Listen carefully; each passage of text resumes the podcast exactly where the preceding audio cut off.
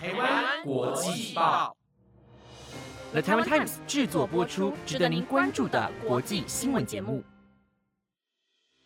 欢迎收听台湾国际报，我是怡杰，马上来关心今天四月四号的国际新闻重点。Hello，各位听众，晚安。本周我们邀请到人气 Podcast 节目《偷听史多利》主持人到台湾国际报周六特别节目《台湾真骄傲》担任来宾，聊聊《偷听史多利》节目制作的小故事和心路历程。欢迎听众一起准时收听。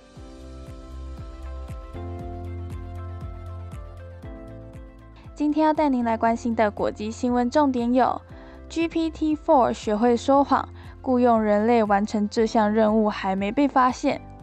法国公民会议八成支持安乐死，总统判尽快提草案，以及川普为封口案出庭，纽约警方高度戒备。如果您对以上的新闻感兴趣，想了解更多的新闻内容，那就跟我一起收听下去吧。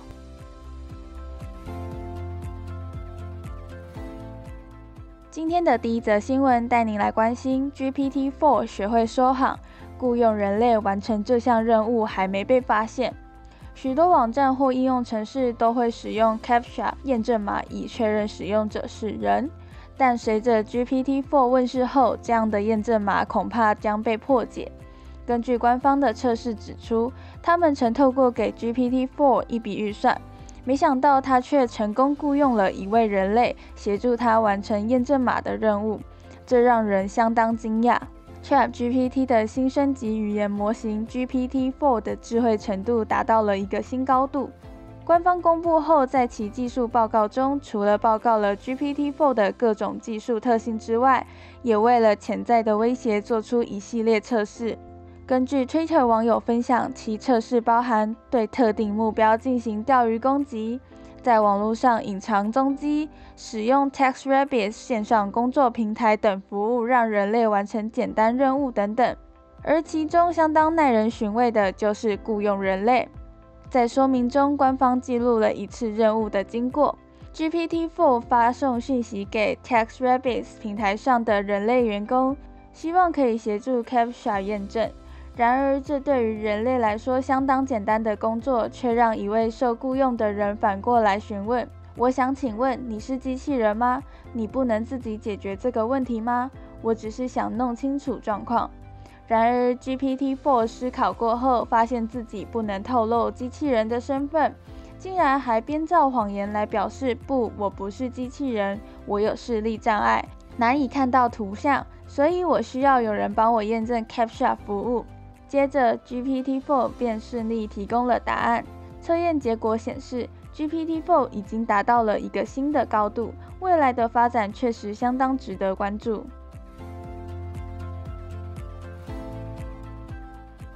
接下来这则新闻带您关注：法国公民会议八成支持安乐死，总统判尽快提草案。法国总统马克宏昨天指出，政府将改善安宁缓和医疗有成姑息疗法的疗程，并在今年夏季末提出安乐死法案的草案。根据路透社报道，法国总统马克宏周一表示，共计一百八十四名随机指派的法国公民，自去年十二月展开安乐死法案的相关讨论。其中七十六 percent 的民众表示赞成为那些有需要的病患提供安乐死的协助。马克龙并未表态透露自身关于安乐死议题的立场，仅称这项法案极其敏感，应优先达成共识。法国全国医师学会理事会则表示反对医师协助人们安乐死。目前，包括比利时、荷兰、卢森堡和西班牙等欧陆国家都允许安乐死。奥地利、瑞士和意大利等国则允许医师提供药物协助患者自行服用的辅助安乐死。法国、葡萄牙在内的其他欧盟国家则长期陷入激烈的争论。大部分国家只能接受被动安乐死，即根据患者要求停止医疗行为，导致患者死亡。下一则新闻要带您看到的是。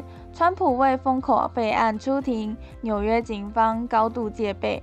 美国前总统川普三号抵达纽约，将在四号在曼哈顿法院出庭，就涉嫌在二零一六年竞选总统期间支付封口费给色情片演员而遭刑事起诉应讯。今年七十六岁、共和党籍的川普是第一位被刑事起诉的美国卸任总统，此事将可能使整个二零二四年白宫竞选陷入动荡。川普搭乘私人飞机从佛罗里达州起飞后。在下午四点十五分抵达他位于第五大道的川普大楼住所，他向在场的支持者挥手致意。这是一次历史性的旅程。美国电视进行了全方位的现场报道，网络直升机也追随他的车队。川普将于当地时间四号下午在曼哈顿法院接受传讯。在媒体疯狂追逐中，预料川普将利用这次出庭来唤醒选民对他再度竞选总统的支持。纽约市远景在川普大楼和曼哈顿下层法院外都设立了安全警戒线，并部署特勤局干员，处于高度警备状态。纽约市长亚当斯警告，任何暴力抗议的人都将被捕，并追究责任，无论你是谁。作为审讯的一部分，川普将会经历指纹和拍照的标准程序。如果真的如此，这将会成为现代最著名的嫌犯脸部照片之一。下一则新闻带您看到，麦卡锡将与蔡英文会面，中国外交部密切跟踪事态发展。美国联邦众议院议长麦卡锡办公室证实，麦卡锡五号将在加州雷根总统图书馆与返程过境美国的台湾总统蔡英文会晤，引发中国当局不满。中国外交部发言人毛宁今天声称，中方将密切跟踪事态发展。坚决有力捍卫国家主权和领土完整。中国外交部下午举行例行记者会。北京日报报道，路透社记者提问：麦卡锡与蔡总统将在五号会面，中方是否举行军事演习？毛宁声称，中方坚决反对美方安排蔡英文过境串美。坚决反对美国政府第三号人物众议院议长麦卡锡与蔡英文见面，因为此举严重违反一个中国原则和中美三个联合公报规定，严重损害中方主权和领土完整。麦卡锡办公室三号宣布，麦卡锡将于美西时间五号在加州担任东道主，在临近洛杉矶的雷根总统图书馆与台湾总统蔡英文会面。届时将有共和及民主两党人士参与。若行程未变动，这将是台湾总统首次与美国众议院议长在美国本土会面，也是美国和中国1979年建交以来，台湾总统在美国进行的最高层级面对面会谈。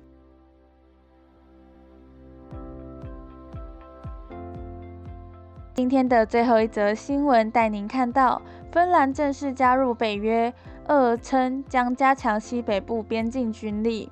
北大西洋公约组织宣布，芬兰将在今天正式成为北约成员国，这将使芬兰更加安全，北约更加强大。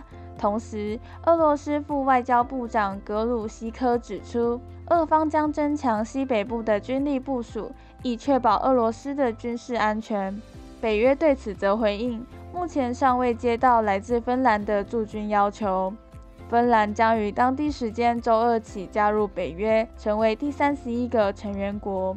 与芬兰接壤的边界绵延长达一千三百公里的俄罗斯也随即作出回应。俄罗斯副外交部长格鲁希科指出，将加强俄罗斯境内西部和西北部的军力部署。并强调，若其他北约成员国在芬兰领土部署部队和资源，俄方也将采取额外措施，以确保俄罗斯的军事安全。不过，针对芬兰加入北约军事委员会主席鲍尔表示，目前芬兰当局未要求北约成员国在芬兰领土驻军。虽然未来可能出现这样的要求，但届时也将不得不仔细考虑。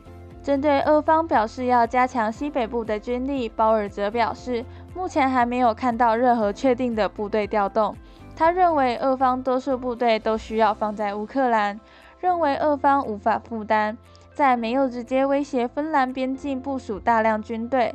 鲍尔也指出，若俄方真的发起攻击，北约国家也将依照计划，透过战略增援来帮助及保卫芬兰。